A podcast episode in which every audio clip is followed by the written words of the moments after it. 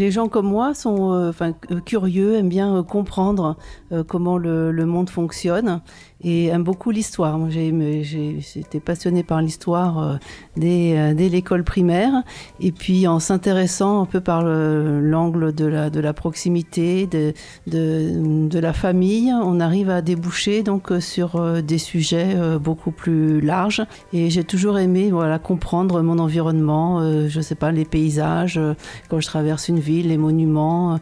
Donc ça m'a ça m'a conduit à m'intéresser donc à, à l'histoire et puis à, à, des sujets euh, qui ont une résonance dans le dans l'actualité, dans le contemporain. Je me suis toujours demandé comment on en était arrivé à, à, à cette période actuelle, par quel cheminement, et c'est ce qui m'a conduit donc à vouloir rechercher un, un petit peu la profondeur euh, historique des choses. Je ne sais pas vous, mais moi ça me met l'eau à la bouche ce qu'on vient d'entendre. J'aime les gens curieux, les gens qui s'intéressent, qui cherchent à comprendre, et je sens que l'invité du jour dans Du poil sous les bras va me plaire, j'espère qu'elle vous plaira aussi. L'invité du jour qui est, qui est... Bonjour, donc je m'appelle Catherine Rouvière, je suis chercheuse associée au Centre d'histoire sociale des mondes contemporains, qui est rattaché à l'Université Paris 1 et au CNRS. Et voilà, j'ai travaillé sur euh, le retour à la Terre en France dans le cadre d'une thèse que j'ai soutenue euh, en 2011 et dont j'ai tiré un livre recentré sur euh, l'Ardèche, qui était l'exemple le plus développé, qui est paru donc en 2015 aux presses universitaires de Rennes. Eh bien bonjour Catherine et bienvenue dans Du poil sous les bras. Catherine Rouvière m'a accueilli chez elle pour notre entretien autour d'un thé et de quelques chouquettes. J'en profite au passage hein, pour euh, signaler aux prochaines invités que thé et chouquettes, euh, c'est l'idéal en ce qui me concerne. Et petite précision encore sur cet entretien, vous entendrez parfois un fond sonore à base de haut-parleurs, de rage ou de joie. C'est une manif qui passait dans le quartier. Alors aujourd'hui, en compagnie de Catherine Rouvière, nous allons discuter autour d'un livre, Retourner à la Terre, l'utopie néo-rurale en Ardèche depuis les années 60. Un livre paru donc en 2015 aux presses universitaires de Rennes, mais à nouveau réimprimé en août 2022. Et ce détail en dit long sur la qualité du travail réalisé pour écrire ce pavé, euh, issu d'une thèse encore plus épaisse. Ce livre est toujours une référence dans son domaine. Alors son domaine justement, eh bien on va le voir en détail, mais ce sont les migrations internes qui ont marqué la France depuis les premières communautés hippies en Ardèche jusqu'à plus récemment la vague de néo-ruraux en quête d'autarcie au début du XXIe siècle.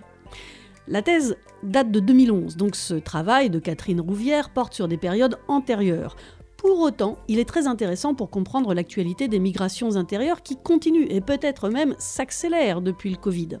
Alors en vrai, j'en sais rien si ça s'accélère, c'est une affirmation au doigt mouillé, disons. Mais ce qui est sûr, c'est que l'histoire de ces marges sociales qui sont venues bousculer les territoires ruraux, dont le premier d'entre eux l'Ardèche, cette histoire raconte les évolutions et les expérimentations qui ont permis de forger ce que sont aujourd'hui ces territoires. Dans Du poil sous les bras, on va essayer de mieux cerner le présent grâce à l'histoire des mutations qui se sont opérées dans notre société. La petite blanc dans du poil sous les bras.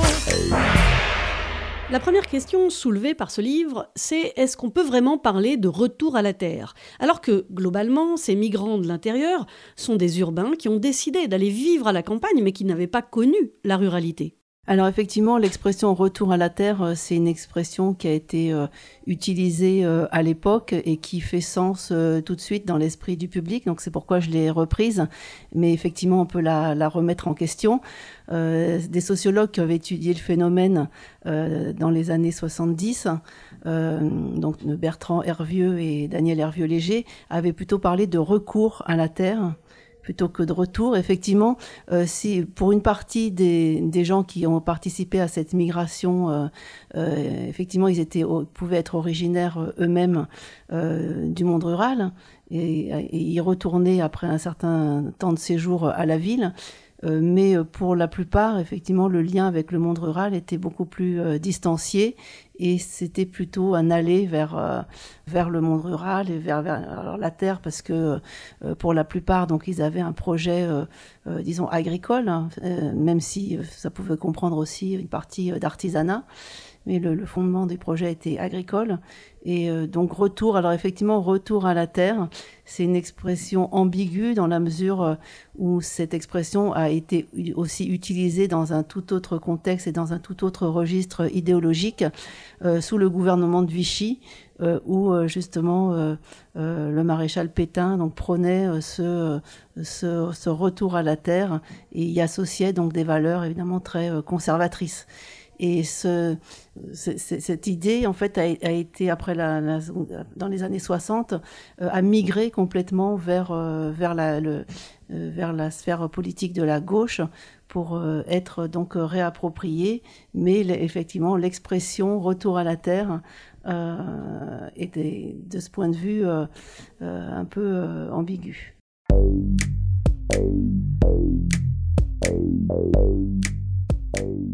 Les profils des personnes qui ont fait ce choix de l'exode vers la ruralité ont varié au fil des décennies. Les motivations n'ont pas toujours été les mêmes. Logique, car le retour à la Terre, c'est un phénomène complexe et qui s'inscrit à chaque fois dans un contexte politique, économique, culturel, sociétal. Qu'est-ce qui explique, au départ, les premiers mouvements? Euh, dans les années 60, c'est une dimension critique vis-à-vis -vis de la société capitaliste, industrielle et urbaine. Euh, et il s'agit donc euh, euh, d'aller vers des territoires qui ont été finalement victimes euh, notamment sur le plan agricole de la, de la, modernisation agricole qui, qui a instauré une agriculture euh, industrielle. il s'agit d'aller retrouver donc dans ces campagnes un mode de vie euh, plus authentique et de proposer un autre modèle de société en essayant de construire quelque chose localement et une nouvelle forme d'agriculture qui pourrait ensuite se diffuser à l'ensemble de la société effectivement, il y a cette dimension anticapitaliste qu'on peut retrouver aussi euh, dans le spectre idéologique de, la droite ou même de l'extrême droite parfois. Et, qui est là qui a migré vers, le, vers plutôt l'extrême, l'extrême gauche.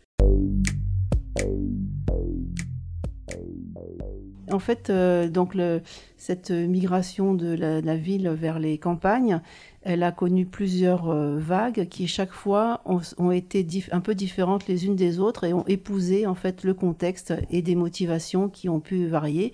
Mais le point commun, c'est quand même le désir de d'expérimenter une nouvelle forme euh, de société, de rapports sociaux, donc de de proposer une alternative à ce, cette société donc euh, capitaliste incarnée par la domination de, de l'urbain. Euh, et de, et, de.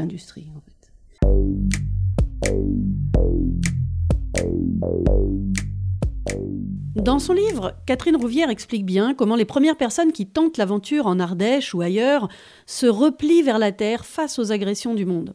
Ce n'est donc pas l'attrait pour l'activité agricole qui prime, mais le refus d'une société de consommation, d'un monde urbain qui n'a plus de sens à leurs yeux. Les raisons du repli vont varier au cours des différentes vagues de migration, et dans son livre, Catherine en distingue cinq vagues de migration qui démarrent avec les fameux hippies et autres marginaux précurseurs d'un mouvement qui n'en finit pas de se renouveler encore aujourd'hui. Jusqu'à présent, on peut identifier cinq vagues. Euh, avant la première vague, on distingue quelques précurseurs, mais qui sont assez, euh, assez rares, des gens qui ont fait cette démarche, euh, toujours par critique de la société capitaliste, au début des années 60. Alors on a beaucoup parlé euh, ces dernières années de Pierre Rabhi qui est décédé euh, euh, récemment. donc lui, voilà, lui s'est installé tout au début des années 60 dans le sud de l'Ardèche. Alors avec une conception relativement traditionnelle aussi, conception de la terre-mère influencée par beaucoup la, la religion catholique. et puis c'est la première vague qui avait vraiment déclencher en fait ce, phénomène, euh, c'est euh, celle de l'après 68. C'est la grande vague des, communautés hippies et, autres, hein, parce que hippies, libertaires, révolutionnaires, euh, également mystiques. Et cette, vague a démarré voilà, dans l'après 68, mais on retrouve quelques communautés quand même en 67, une en Ardèche et une autre en Ariège. Mais euh, c'est après la déception finalement des, événements de 68, euh, l'échec à prendre le pouvoir par le haut. Euh, les gens qui ont participé à ce mouvement n'envisagent pas de reprendre leur vie telle qu'elle était auparavant et veulent aller expérimenter quelque chose, justement dans, les régions qui ont été désertifiées par par l'agriculture industrielle parce qu'elle n'était pas apte à s'adapter à la mécanisation, qui ont été aussi enfin, délaissées par les populations, qui ont migré plutôt vers les fonds de vallée. et dans, dans, ces régions, surtout au, sud de la Loire, mais il y en a aussi ailleurs en France, donc évidemment les, les, terrains étaient pas, étaient, se vendaient pour une bouchée de pain, étaient pas, et, et donc ça, ça a été voilà, une tentative au départ euh, dans cette vague euh, euh, quand même portée par des, idées politiques, des, idées d'aller expérimenter localement une nouvelle forme de société sans se préoccuper forcément du milieu local, parce que dans les endroits où s'installer, il n'y avait plus personne, en gros, ou très peu, de gens, et d'essayer d'expérimenter donc un, à l'échelle micro-locale et un nouveau type de société qui pourrait ensuite se diffuser par l'exemplarité au reste du territoire. Euh, donc il y avait une visée quand même qui était très politique euh, dans cette première vague. Euh, et c'est la vague des communautés hippies qui a été beaucoup médiatisée parce qu'évidemment le contraste était extrêmement grand entre ces populations qui incarnaient une idéologie bon marginale à l'époque, très marginale, très surprenante, et puis des populations euh, très conservatrices, enfin pour le peu qui étaient restés sur place, qui étaient des populations très âgées, parce que les, les jeunes qui appartenaient à la génération de ceux qui venaient s'installer euh, avaient été poussés par leurs parents justement à quitter euh, des, des, lieux qui apparaissaient finalement sans avenir. Et les parents avaient poussé leurs enfants à, à, partir en ville, se faire un avenir meilleur et plus confortable. Et évidemment, on voyait avec surprise des gens arriver et désirer le genre de vie que eux n'avaient pas voulu pour leurs enfants.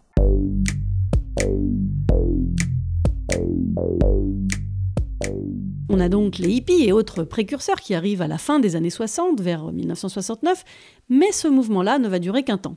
Cette vague euh, des communautés euh, arrive à son point culminant vers 1973 et ensuite décline et à partir de 1975, elle est relayée par une seconde vague qui est très importante, euh, sans doute plus importante en nombre, euh, constituée de, de gens euh, qui, euh, qui sont euh, plus, enfin qui ont un idéal plus lié à l'écologie. C'est le début de l'écologie politique avec la candidature de René Dumont à l'élection présidentielle en 74.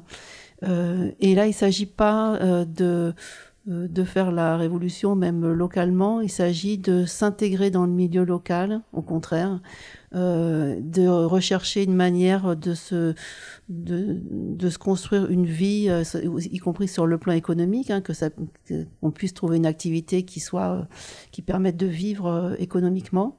Et, et donc c'est, c'est totalement différent. Donc il y a, y a moins cette idée de peut-être de rupture avec la société dominante. Euh, ce qui fait que dans cette vague-là, peut-être ceux qui arrivent sont un peu mieux acceptés. leur projet est, aussi beaucoup plus pensé.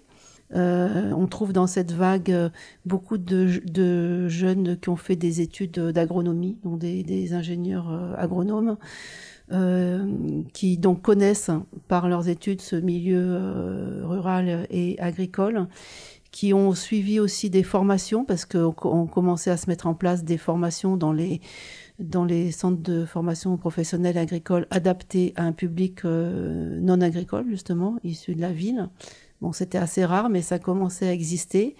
Euh, c'est à ce moment-là aussi, euh, dans un contexte plus général, arrivent donc les premiers effets de la, crise économique.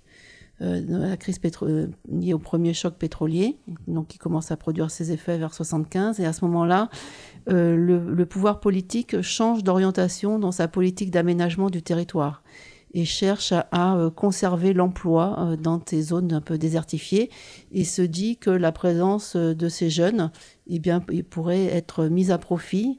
Et à ce moment-là, il, il met en place des dispositifs notamment une première expérience de décentralisation qui a lieu à partir de 75, qui s'appelle les contrats de pays.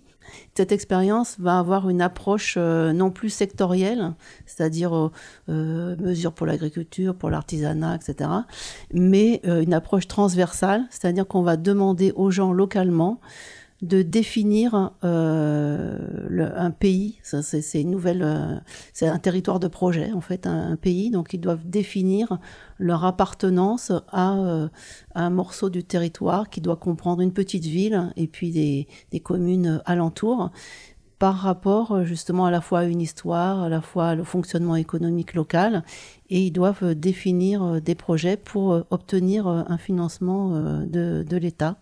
Et ça, fait cette cette nouvelle ingénierie, on peut dire, de, l'aménagement du territoire fait appel en fait à des, choses que maîtrisent très bien euh, les, ceux qu'on va appeler les néo-ruraux, que l'administration va appeler les néo-ruraux, donc ceux qui sont venus s'installer euh, à la campagne. Euh, ça nécessite beaucoup de, c'est très technique, ça nécessite beaucoup de, compétences et qu'avaient justement ces jeunes pour qui pour la plupart étaient très formés, qui avaient, qui avaient fait des études universitaires, alors que les élus locaux, qui étaient très anciens, dont beaucoup étaient, avaient été élus depuis 1946, euh, en fait, ne maîtrisaient pas ces, nouveaux outils euh, de, l'aménagement euh, du territoire. Et donc, les, néo-ruraux vont se servir de cette, ce nouvel instrument pour favoriser des, mesures qui vont dans le, dans le sens un peu de, de leur projet. Et on trouve aussi dans cette deuxième vague des enfants d'agriculteurs qui, euh, après avoir fait un détour par la ville pour leur, leur et leur euh, profession, euh, encouragés par l'expérience des néo-ruraux, sont revenus sur l'exploitation de leurs parents et bénéficient justement en étant revenus un peu du, soutien moral des, néo-ruraux et arrivent plus facilement à innover face à des, parents qui, qui, sont assez souvent conservateurs dans le milieu, dans le milieu agricole.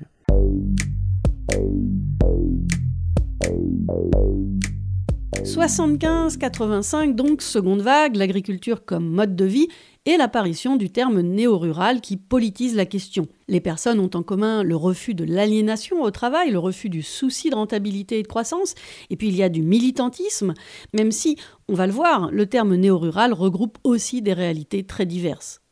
Alors la, troisième vague est un peu différente des deux premières. Les deux premières donc sont des gens qui, qui choisissent l'agriculture parce que ça leur permet d'avoir le genre de vie qu'ils souhaitent. Euh, c'est pas l'agriculture euh, pour elle-même, c'est l'agriculture comme moyen euh, d'avoir un genre de vie euh, souhaité. La troisième vague, elle est constituée de gens qui viennent exercer donc leur profession à la campagne. Qui, donc ils ne changent pas de profession, mais ils viennent exercer à la campagne. Donc on peut trouver des, je sais pas, des, professions paramédicales, des, des, enseignants, des artisans. donc ils ont toujours une proximité quand même euh, idéologiques sont toujours des gens qui sont quand même assez critiques vis-à-vis de la société dominante, euh, mais ils sont pas, euh, n'ont pas une activité agricole ou, ou artisanale, sauf, s'ils sont artisans de service, par exemple mais pas, pas des artisans d'art.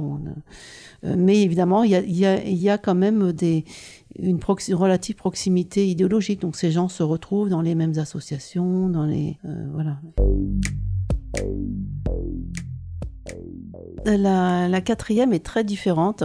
C'est une, vague de, de, gens qui, qui sont en forte précarité euh, économique, euh, sociale, et qui vont à la campagne parce que pour rechercher euh, plus de solidarité, peut-être aussi à se, loger pour moins cher, à bénéficier aussi de systèmes de, oui, de solidarité, par exemple système d'échanges locaux, des choses comme ça. Euh, alors ils sont donc culturellement ils sont très très différents parce qu'ils ont ils, ont pas de formation euh, universitaire évidemment.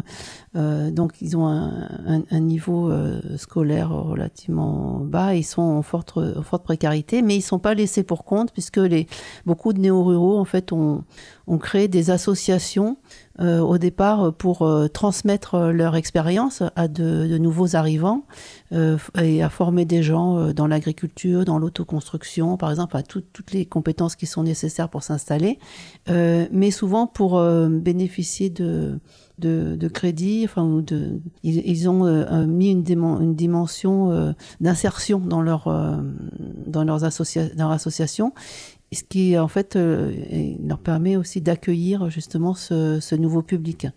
Et c'est l'agriculture aussi, c'est un moyen de, réinsérer ces gens, de leur donner euh, des, compétences euh, pour l'emploi. Donc, en fait, il y a, aussi une, forme de une, forme de passerelle aussi avec ces gens-là qui sont pourtant très différents des, trois premières vagues en, termes de profil sociologique et puis de formation. Voilà, la dernière, alors elle est au milieu des années 2000, en fait, après le, les, les luttes sur le, le, contrat première embauche, euh, on a vu donc arriver euh, une des. Alors là, dans cette dernière vague, cinquième vague, il y a un peu deux volets.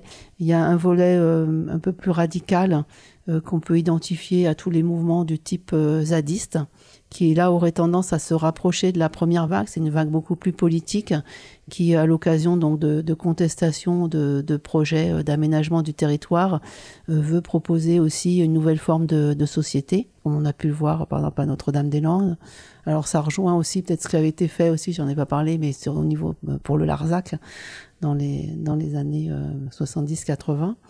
Et puis une autre vague, enfin une autre partie de cette vague qui est un peu plus, euh, disons, civique, entre guillemets, euh, des, gens euh, qui sont qui appartiennent un peu aussi à toutes les, couches de la société euh, et qui, euh, qui veulent s'installer à la campagne pour euh, développer un mode de vie plus sain, pour contribuer à peut-être oui, oui à, mieux nourrir la population. Donc c'est des gens qui s'installent en circuit court, en agriculture biologique. Euh, mais avec euh, un, un, point de vue euh, moins radical. Mais de toute façon, c'est toujours sur le fond, c'est quand même toujours la même critique de la société dominante. La petite blanc dans du poil sous les bras. 85-95, la troisième vague, puis dans les années 90, une quatrième plus précaire, et dans les années 2000, des gens qui recherchent une forme d'autarcie. Au passage, je vous signale que 95% des néos qui sont arrivés avec la première vague sont repartis. Alors il y a un mot qui revient au fil du livre, retourné à la Terre, c'est la marge. Les marges plus précisément.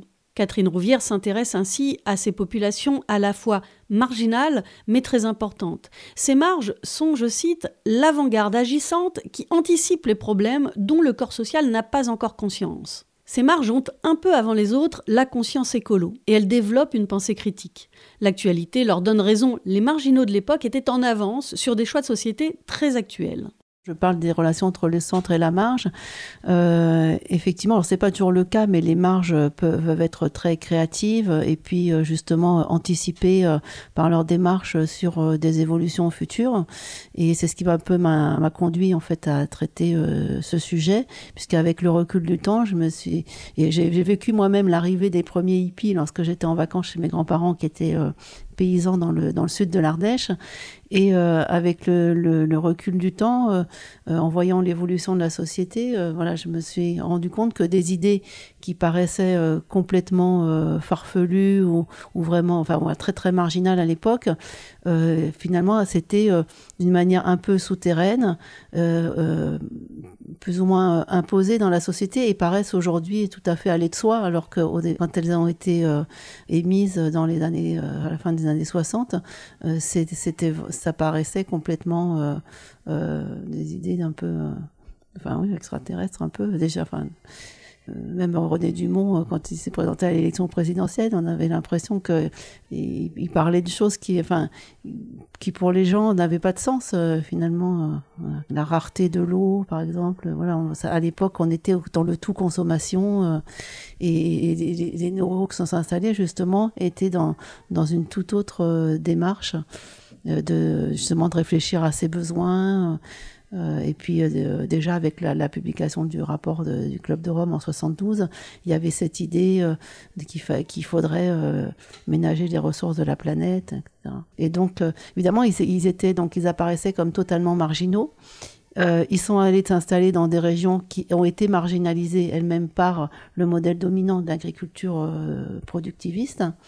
Et donc ce sont deux marges finalement qui se rencontrent euh, les relations sont pas simples, mais euh, dans ces marges, c'est la rencontre de ces deux marges crée en fait des, es des espaces euh, un peu laboratoires d'évolution future, et c'est là que voilà que s'expérimentent des de nouveaux de, oui de nouveaux modes d'agriculture, par exemple en, en étendant l'agriculture vers l'aval, c'est-à-dire à la transformation, à la commercialisation, à l'accueil les circuits courts, enfin toutes choses qui nous paraissent aujourd'hui aller de soi, ont été expérimentées à cette époque-là. Et il y a même eu un mouvement d'éducation populaire qui s'est intéressé à l'expérience des néo-ruraux, qui a essayé de modéliser un nouveau type d'agriculture adapté aux, régions de, moyenne montagne, par exemple, et qui pourrait après se diffuser.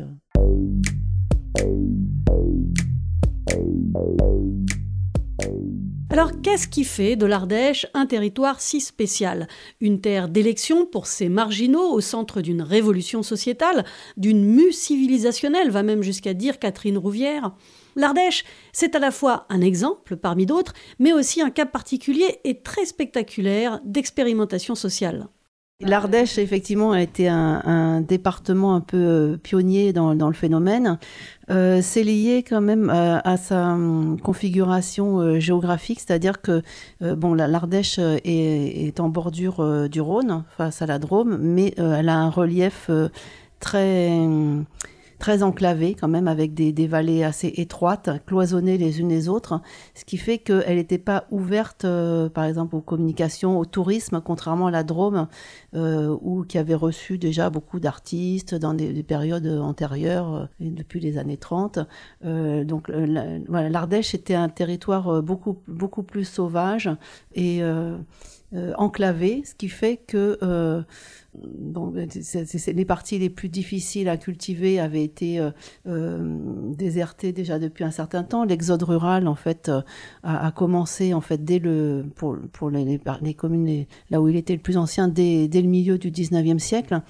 Euh, lorsque il y a eu enfin, l'agriculture, les, les, principales productions agricoles ont été touchées par des, des maladies. Alors, maladie du ver à soie, par exemple, après du châtaignier, le phylloxéra, euh, au début du XXe siècle.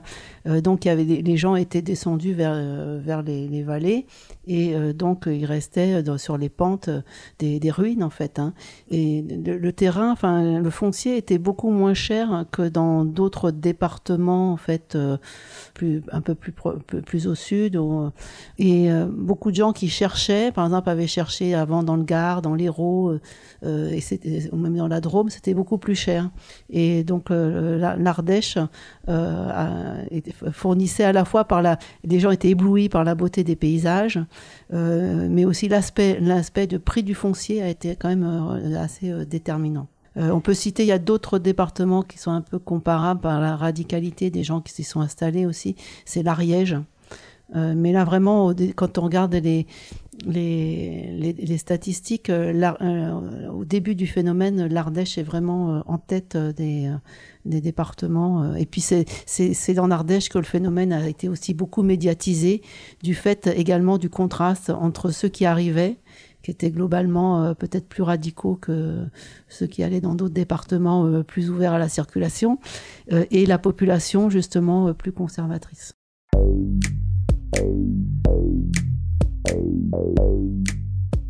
Alors vient la rencontre, ou plutôt la confrontation parfois.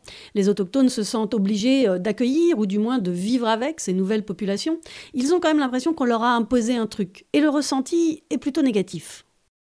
Évidemment, ceux qui arrivent, euh, ils sont pas attendus par les gens, euh, les gens du coin, enfin les, locaux, qui au départ, bon, sont un peu amusés, se disent bon, ils vont pas passer l'hiver, de toute façon, c'est trop dur. Euh, donc il n'y croit pas, euh, il n'y croit pas vraiment. Euh, effectivement, le premier hiver est très très difficile. Il y a des, des, des, la neige en abondance dans tout le sud-est de la France, des congères, etc. Donc pour ceux qui ne sont pas habitués aux conditions, à ces conditions climatiques, c'est très difficile. Et effectivement, l'hiver fait la sélection. Mais après, quand on considère que globalement qu'il y a à peu près 5% de la population de néo qui est restée euh, durablement. Euh, au début, il y a beaucoup, il d'arrivées. Mais après, vu les, épreuves, euh, liées à la, dureté de la vie, parce qu'ils s'installent dans des ruines où il n'y a pas d'eau, pas d'électricité, l'hiver peut être très rude. Et le premier hiver, là, 70-71, est terrible. Euh, donc ils sont secourus par l'hélicoptère, etc. Euh, j'ai retrouvé dans, dans, les archives que j'ai dépouillées à aux archives départementales euh, la, la, lettre d'un néo-rural qui était qui élevait des chèvres, qui avait deux jeunes enfants et qui, écrivait au préfet parce qu'il n'avait pas reçu de secours depuis une semaine, que, il allait porter sa lettre déjà à pied, ça faisait plusieurs kilomètres, avec des congères et tout, qu'il allait devoir envisager de, manger une chèvre, etc. donc, donc c'était des conditions extrêmement difficiles. Et donc peu, en fait, sont, sur la durée, sont euh, sont, sont, restés. Après, quand ils ont commencé à vouloir rester, euh, l'attitude des, des, populations locales a commencé à changer.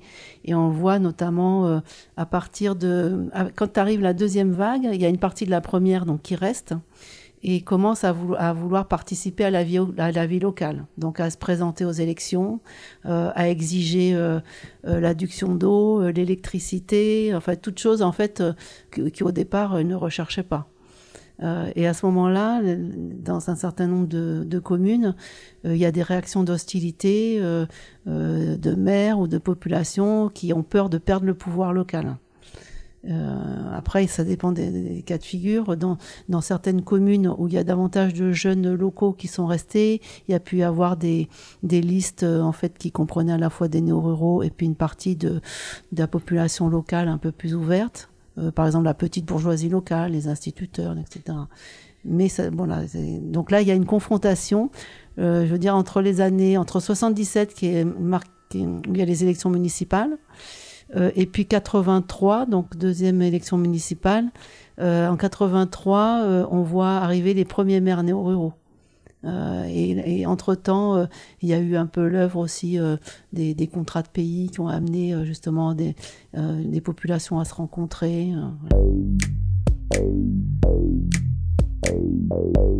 Catherine Rouvière explique comme, au départ, les hippies ne sont pas pris au sérieux. Mais petit à petit, ces gens restent, s'installent, font des enfants. Alors tant que les autochtones pensaient que ce phénomène était passager, ça allait. Mais quand ils comprennent que les néos vont rester, les ennuis commencent.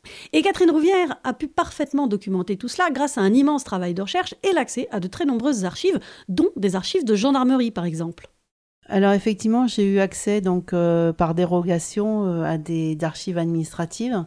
Donc à la fois archives des cabinets du, cabinet du préfet, donc par exemple la lettre que j'ai citée tout à l'heure, donc euh, est issue de ça, de ce fonds d'archives, et puis aussi les archives de la gendarmerie.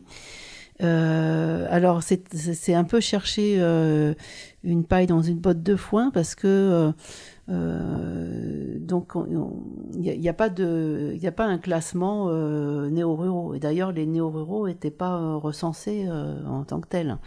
Donc il faut aller un peu à la pêche dans les archives ben, des brigades de gendarmerie. Donc ça c'est le niveau le, plus local, c'est le niveau du canton. Après, il y a la compagnie de gendarmerie au niveau d'un peu de l'arrondissement, l'équivalent de l'arrondissement. Et puis euh, euh, ensuite au niveau de l'équivalent euh, du, département, là où on, trouve un peu plus de synthèse. Mais il faut vraiment cibler à la fois la commune, les, années, parce qu'il y a, je sais pas, il y a 800 cartons par exemple, pour le département de l'Ardèche. voilà. On faisait jouer à la gendarmerie le rôle un peu des renseignements généraux ils, étaient chargés d'aller visiter euh, les gens qui s'installaient, euh, de leur poser des questions sur ce qu'ils faisaient, euh, de les observer aussi à distance, donc il y a des, heures de planque, entre guillemets, euh, pour observer ce qui se passait dans, dans, les, dans les communautés, euh, en ciblant justement ceux qui venaient de la ville, euh, qui, qui, venaient élever des chèvres et des moutons. du coup, il y a des détails très, très précis. Évidemment, il faut croiser tout ça avec d'autres sources d'informations. Donc j'ai fait une quarantaine d'entretiens, à la fois donc avec des néo-ruraux, des gens de la population locale, des, élus, euh, certains néo-ruraux étant devenus aussi eux-mêmes élus par la suite.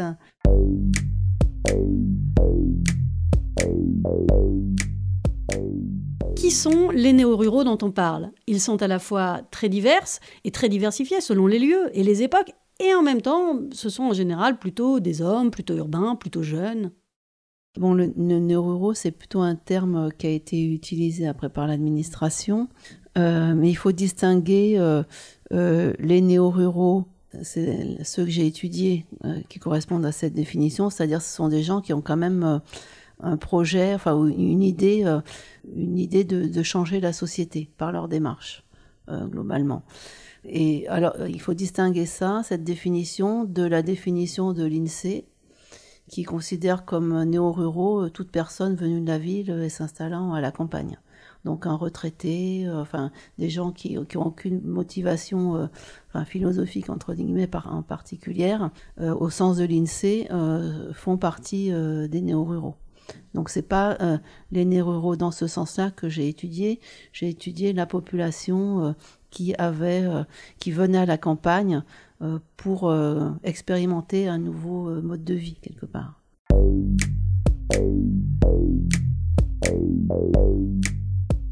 Un nouveau mode de vie, c'est bien ça le problème. Autochtones et ruraux s'opposent sur des valeurs fondamentales. Différents rapports à l'espace, différents rapports au temps, au travail qui sert ou pas à s'épanouir, différents rapports à l'argent, est-ce qu'on vit de ses revenus ou des aides sociales, euh, différents rapports à l'école, oppression ou libération, etc. Famille, collectif, relations interpersonnelles, fonciers, tout ou presque les opposent.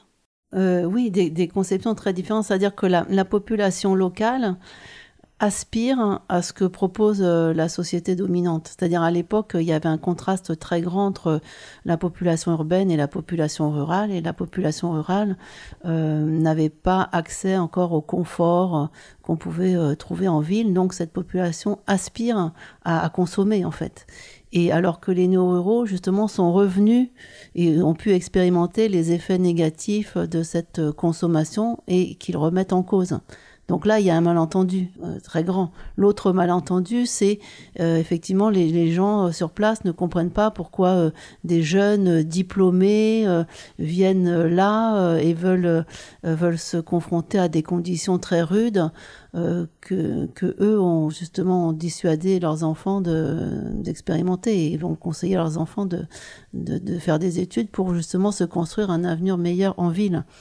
Donc pourquoi, ces, néo-ruraux veulent vivre là où, eux ont poussé leurs enfants à partir. Et il y a aussi, et, si les néo-ruraux réussissent, c'est très violent parce que ça, ça remet en cause le, choix des, parents. Donc ça signe l'échec euh, de la population locale qui a, poussé ses enfants à partir puisque les néo-ruraux viennent s'installer finalement à, la place de leurs enfants. Euh, donc c'est très, en fait pour comprendre la, dureté de ces rapports au début, il faut comprendre ça. C'est que c'est que la réussite des néo-ruraux euh, finalement euh, met en exergue quelque part un échec de la population locale. Eux, ils ressentaient comme ça. Évidemment, les, néo-ruraux réussissent parce que aussi la société dominante a évolué, c'est-à-dire que euh, à ce moment-là, ils ont euh, par la politique d'aménagement du territoire et la construction européenne, ils ont accès à des à des subventions, des choses comme ça, qu'ils savent, monter des dossiers pour y accéder, etc. Alors que la population locale, déjà à l'époque, il n'y avait pas ces subventions. Ensuite, c'était pas dans sa mentalité du tout d'aller euh, réclamer de l'argent. Euh, donc oui, c'est ces deux univers en fait euh, qui se télescopent euh, complètement. en même temps, les néo-ruraux ben, rejettent pas non plus tout de la société locale parce qu'ils ils veulent retrouver ce qu'ils imaginent comme étant euh, la convivialité villageoise, alors que les rapports villageois sont pas forcément conviviaux parce que les gens, euh, les familles qui sont installées là, euh, elles le sont parce qu'elles peuvent pas faire autrement. Il y a des haines tenaces qui, de génération en génération. Donc il y a aussi un fantasme de la part des néo-ruraux de ce que peut être la, vie au village, euh, surtout dans la peut-être dans la, deuxième vague hein, qui cherche à s'insérer, etc. Donc il y a l'idée qu'à la campagne, on connaît ses voisins, les voilà, les rapports euh, sont plus faciles, que, alors ce qui n'est pas forcément vrai du tout.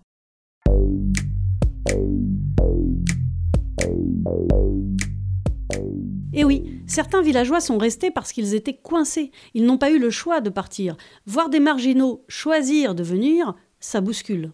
C'est le choix, et puis d'un côté le choix, donc euh, une certaine euh, frugalité euh, choisie de la part des néo-ruraux, et puis de l'autre côté, ben, plutôt subie en fait. Hein. alors après, les rapports peuvent être un peu... Bon, les communautés, elles ne s'occupaient pas tellement de, de l'environnement local. Au départ, elles, elles étaient entre elles, dans des lieux assez éloignés. C'est les gens des communautés qui sont restés, qui ensuite se sont amalgamés à la deuxième vague, euh, plus euh, portés par des valeurs de l'écologie. Donc là, ils, se sont confrontés à la population locale et ont voulu s'insérer dans le milieu local. Donc c'est là que les crisp... enfin que les voilà un peu les crispations ou parfois même plus ont pu apparaître.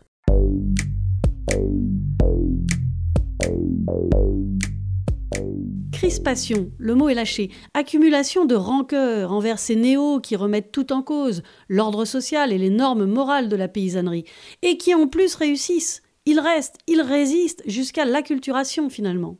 Il y a eu un apport, euh, les relations, euh, euh, quand les, les étaient installés dans des régions, dans des zones très isolées, où il, y avait il restait très peu de population locale, des gens très âgés, les rapports étaient plutôt bons parce que les néo sont allés prendre des conseils auprès de ces personnes âgées sur la façon de cultiver, etc. là où les relations étaient beaucoup plus difficiles, c'est avec là où les, un élément jeune de la population locale s'est maintenu ou alors lorsque les enfants venaient pour les enfants qui, étaient partis à la ville faire leur, vie revenaient pour les vacances euh, et ils trouvaient les néo finalement qui les remplaçaient quelque part. Donc les, rapports étaient beaucoup plus difficiles avec la, génération qui correspondait à celle des néo-ruraux. Euh, et par exemple, on a vu dans une commune un, maire euh, donc qui est jeune de, la génération des néo-ruraux de 27 ans à l'époque, qui s'est fait élire sur un programme anti euh, anti hippie, alors les enfin anti hippie ou anti néo-ruraux, alors qui étaient surnommés les, les bourrus à cause de leur justement du poil, de leur aspect barbu chevelu. C'était un terme pour les dénigrer. Hein. Et donc, il s'est fait élire sur euh, un programme visant à chasser euh, ces néo-ruraux qui s'étaient installés à un moment donné dans les années 80 sous des tipis, euh, illégalement, donc sur des terrains sans avoir évidemment eu l'autorisation.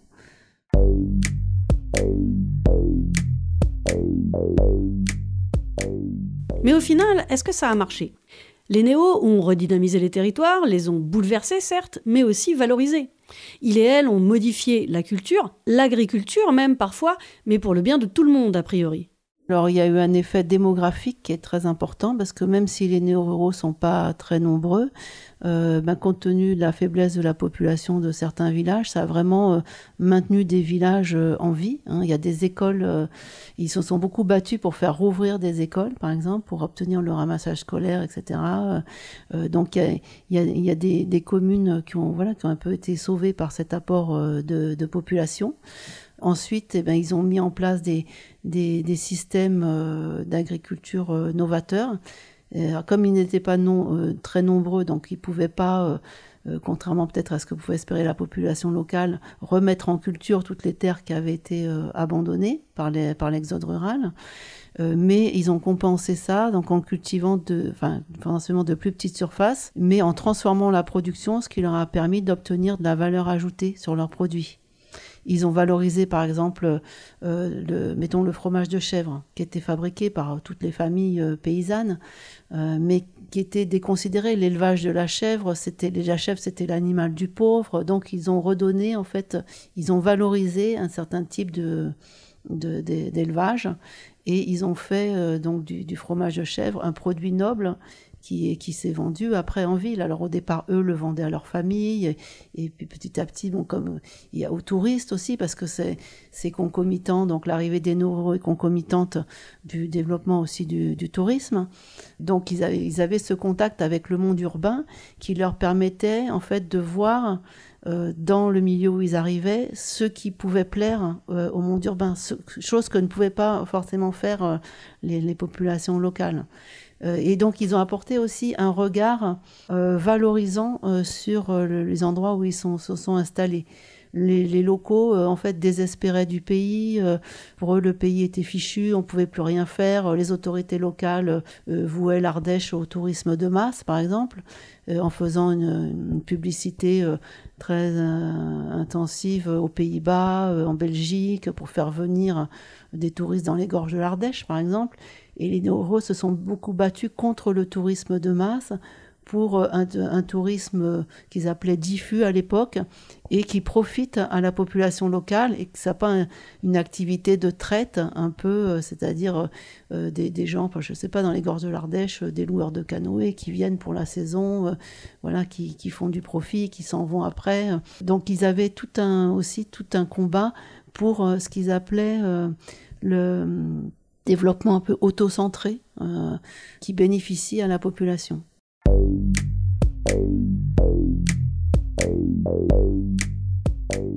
Est-ce qu'on reste néo à vie? Moi qui suis une néo-rurale, je me suis demandé si un jour je me sentirais pleinement faisant partie de cette ruralité. Mais j'ai bien l'impression que non, que déconstruire toute la culture qui m'a forgée pour rentrer dans une autre, eh bien ça mettra encore quelques générations. Il y a eu des, une acculturation, il y a pu y avoir euh, des, il y a eu des mariages aussi entre enfants de, de paysans euh, et puis des, des néo-ruraux.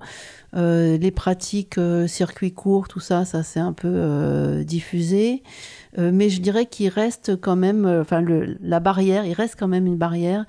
Et je la situerai plutôt sur le plan culturel. Et c'est lié aussi peut-être au niveau euh, culturel général un peu plus élevé chez les néo même si ça, les choses ont évolué. Euh, mais on a toujours, par exemple, je vois ça dans les fêtes qui sont organisées par des néo-ruraux. On, on, on voit pas tellement de, de gens locaux dans ces fêtes. Donc c'est un peu de l'entre-soi qui, euh, qui subsiste, parce qu'il y a toujours dans ces fêtes, il y a toujours une dimension aussi un peu militante. Il y a, les, je ne sais pas si on diffuse des films, bon c'est toujours euh, des, des, films qui sont d'un accès euh, peut-être qui sont moins grand public, d'un accès un peu plus un peu plus difficile. et donc au niveau culturel, on, on, a quand même toujours un peu cette barrière, les loisirs. Euh, de la population locale sont pas les mêmes que ceux euh, des, des néo-ruraux. Voilà, d'un côté, on va avoir, je sais pas, les boules, la chasse. Alors, non, la chasse est très clivante. Euh, c'est deux univers, euh, euh deux univers différents. Et c'est peut-être encore ce qui subsiste, même si les choses se sont quand même beaucoup euh, listées quand même. Mais, mais on, voilà, on distingue toujours, ne serait-ce que quand on va au marché, par exemple. Le marché, c'est un lieu justement où, où les deux populations se côtoient, mais peut-être pas forcément aux mêmes heures. Et on, différencie très bien qui est local, euh, qui est de la, enfin, un peu, voilà, de la mouvance des, des néo-ruraux, ne serait-ce que par l'attitude, l'habillement. Euh, voilà, c'est.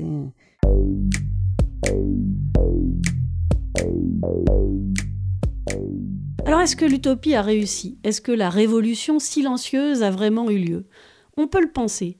L'exode urbain continue, les anciens néos ont tracé la voie des prochains, ils ont développé, et je cite Catherine Rouvière, une modernité douce en insérant une vie moderne dans un environnement traditionnel et naturel. Euh, je me suis dit que toutes ces idées, elles avaient infusé euh, lentement dans la société et qu'on les voyait aujourd'hui euh, émerger en fait. Et c'est ce qui m'a intéressé de voir tout ce cheminement dont on dont on n'a pas parlé en fait, on n'était pas conscient, mais donc un phénomène qui voilà qui avait fait éruption à la fin des années 60, à la fin des années 60, qui avait été beaucoup médiatisé, puis après on en avait moins parlé, mais finalement il s'était prolongé de manière souterraine et on en voyait, on, les, on en voit les résultats euh, aujourd'hui. Et aujourd'hui, ce qu'on constate, c'est que le phénomène s'est beaucoup amplifié, à la fois socialement, parce que c'est plus euh, des, la classe euh, enfin, supérieure, même s'il y avait à l'époque aussi une petite composante populaire, mais aujourd'hui, ça touche beaucoup de milieux sociaux différents et ça touche aussi toutes les régions, y compris en Ile-de-France, où vous avez des gens qui s'installent euh, en agriculture euh, en Ile-de-France. Donc c'est pas seulement les régions euh, désertifiées, abandonnées par l'agriculture productiviste, enfin qui n'étaient pas aptes à accueillir l'agriculture productiviste.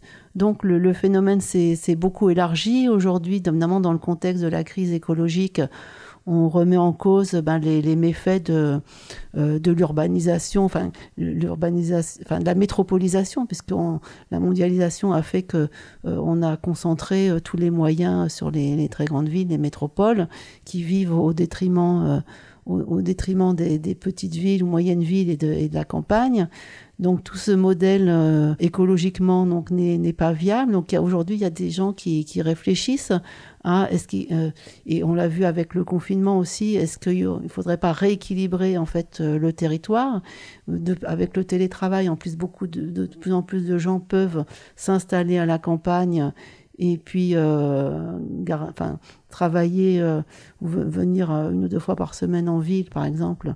Donc il y a, une, nouvelle de distribution de la population euh, euh qui est à l'œuvre et qui peut peut-être s'amplifier. Certains disent qu'il faudrait, alors c'est peut-être un peu extrême, mais qu'il faudrait peut-être voilà repaysanner la, la, France. il faudrait qu'il y ait des voilà plusieurs millions de gens qui soient qui fassent soit agriculture, artisanat, enfin qui vivent en tout cas dans hors des grandes métropoles ce serait la, seule solution finalement écologiquement euh, viable. Le sujet est, est, d'actualité euh, et, euh, peut-être plus que jamais d'actualité dans, dans, le contexte donc euh, des, contraintes euh, imposées par, euh, par le réchauffement climatique, où effectivement on est là à repenser nos modes de vie et les néo-ruraux avaient déjà commencé à penser à, définir quels étaient les besoins essentiels, à mettre au point aussi des activités de, de recyclage, d'autonomie en matière énergétique déjà. Tout, ça en fait a déjà été un peu expérimenté dans, dans les années 60 et puis à, continuer. Oh mince, j'ai plus trop le temps et pourtant on va quand même faire un saut du côté des poils de Catherine Rouvière. À la fois personnellement et puis euh, chez les autres. Hein. Euh, j'aime pas trop euh, donc les, poils, en particulier sous les bras, mais je sais que maintenant c'est devenu une revendication féministe d'arborer euh, ses, poils sous les bras. Bon, ça peut, ça peut se, se, comprendre, mais je suis plus euh, dans le penché sur, vers une esthétique, disons, un peu plus lisse. mais bon, je comprends cette, cette revendication d'affirmation de, côté adulte chez les femmes. Bon, je suis deg, on n'a pas le temps de creuser la question de ces marges créatives qui mettent la lumière au centre, on n'a pas le temps de s'intéresser aux différences entre l'Ardèche, l'Ariège et les autres régions qui ont attiré et attirent encore beaucoup les néos. Il y a beaucoup à dire, imaginez, ça fait plus de dix ans que Catherine Rouvière en parle. Alors en une heure, dans Du poil sous les bras, on a fait qu'effleurer la complexité du sujet, la beauté des utopies non totalitaires, le réenchantement de, de ruralité aussi désenchantée que Mylène Farmer. Mais peut-être que l'essentiel aujourd'hui, c'est de se dire qu'on peut retourner à la Terre et qu'on peut vivre heureux hors des métropoles, hors du gigantisme et de l'absurde. Allez, continuons d'essayer au moins. À bientôt dans Du poil sous les bras, une émission réalisée un peu en Drôme, un peu à Paris, un peu en Ariège et à écouter de Brest à Marseille en passant par Florac, Moucron, Bruxelles, Reims, Québec, je ne sais où encore. Bref, une émission pour migrer par le son et à retrouver un podcast un peu partout sur internet. À bientôt sur la bande FM.